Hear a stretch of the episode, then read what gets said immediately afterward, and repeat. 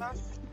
賢く優しく健やかに人生を底上げするラジオバイ自然療法使いまより始まりました。今日もね秋晴れというかもうねほんと紅葉も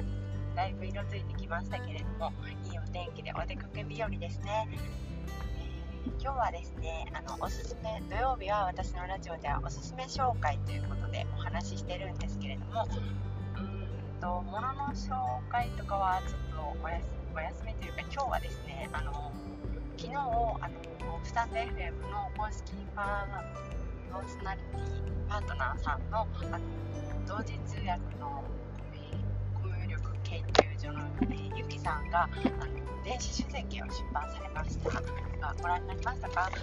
昨日から5日間無料キャンペーンされてるので、えー、ぜひまだ読んでないよという方はダウンロードして見てみてください。え私もいろいろ参考にさせてもらってるんですけれども、あの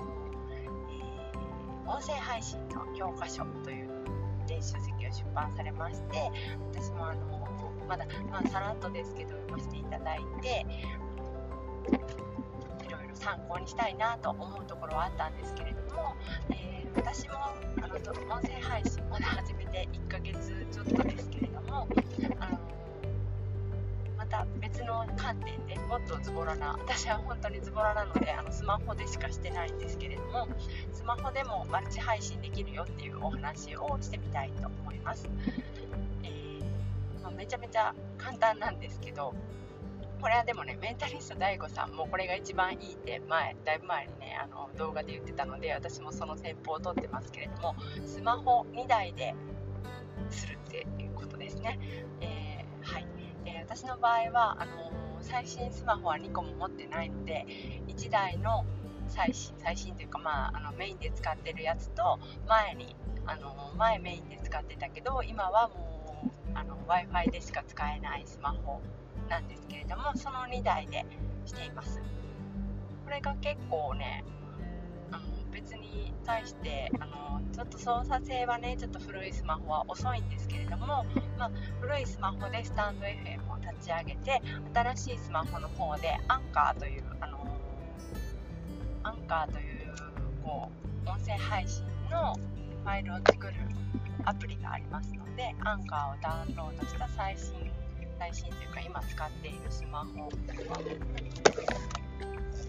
えー、録音します。で終わってからスタンド FM の方は下書きに残しておいてまあ、古いスマホなんでねちょっと動作も遅いからあの下書きだけ残しておいて新しいスマホの方はアンカーでいろんなところにあの同時配信できるのでアンカーから Apple Podcast、Google Podcast、イ。え、え、ヒマラヤにもね、すごく時間差ですけど、ヒマラヤにも飛んでくれますね。はい、ちょっと待ってくださいね。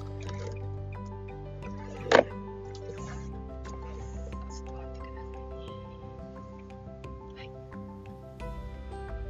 あ、ちょっと今日は外で録音していて、ちょっと音声が途切れ途切れそうなんですけど、はい。でアンカーはね最初の登録だけがちょっとアップルだけちょっとやり方が難しかったかなと思うんですけれどもググったらすぐ出てくるのでもう Spotify なんかねあの、まあ、アンカーと同じ会社アンカーを Spotify が、えー、少し前にこう買収したんですよね。だか同じ会社なのでほぼ同時配信でいきますし、えー、Apple Podcast も最初の承認は1日ぐらいかかったんですけどそれから音声を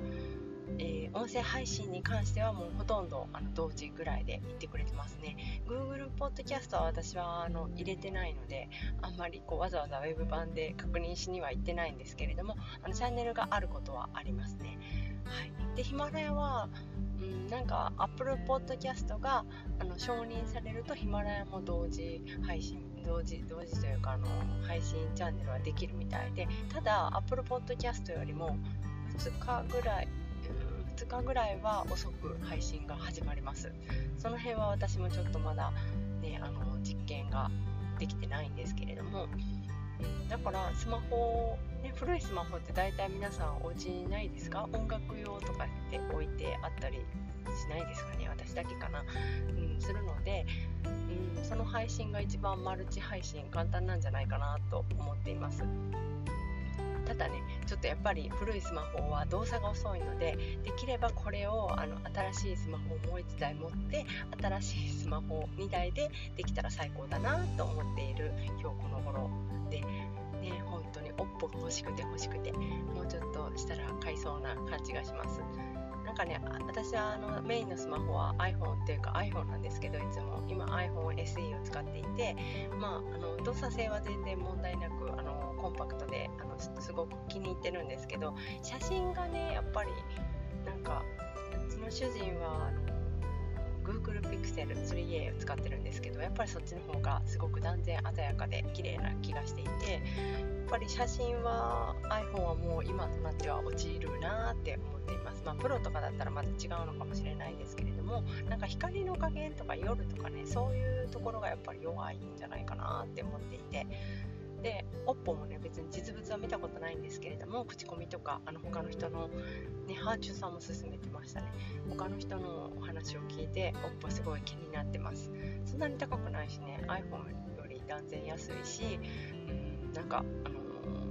ー、iPhone しか使ったことないけど Google もねあの分かってた方がいろいろ楽しめるのかなと思って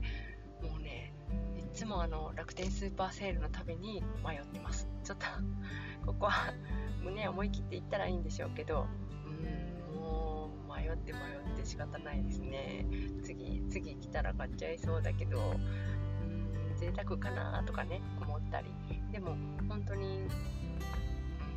多分めっちゃ楽になるなと思ってスマホ2台ってスマホ1つのスマホでいろんな情報を検索してもう1つのスマホでメモとかねなんかそういうところに、あの、き写したりとかする時が私はよくあるんですけどそれをいちいちこう画面を変えるのがとっても面倒くさくって、まあ、前のスマホだと動作が遅いしパソコンは私はもう最近めったに開かない。長いブログを書くとかなんかそういう講座の資料を作るとかじゃないと開かないのでもうほんとスマホに大生活にしたら多分このストレスはだいぶ減るんだろうなと思って毎日毎日ってことじゃないか、まあ、あの楽天の5日とか10日とかのあのポイントアップデーのたびに考えています、まあ、スーパーセールが始まったら本当に今度こそ買ってしまうんじゃないかなとは思っています。また OPPO のお持ちの方とかね感想があのカメラ特にカメラ機能ですねどんな感じか分かったら教えてもらえたら嬉しいです、えー、では今日のおすすめはマルチ配信にはスマホ2台が一番簡単でおすすめですっていうお話でした。それでは今日も良い一日をお過ごしください。バイバーイ。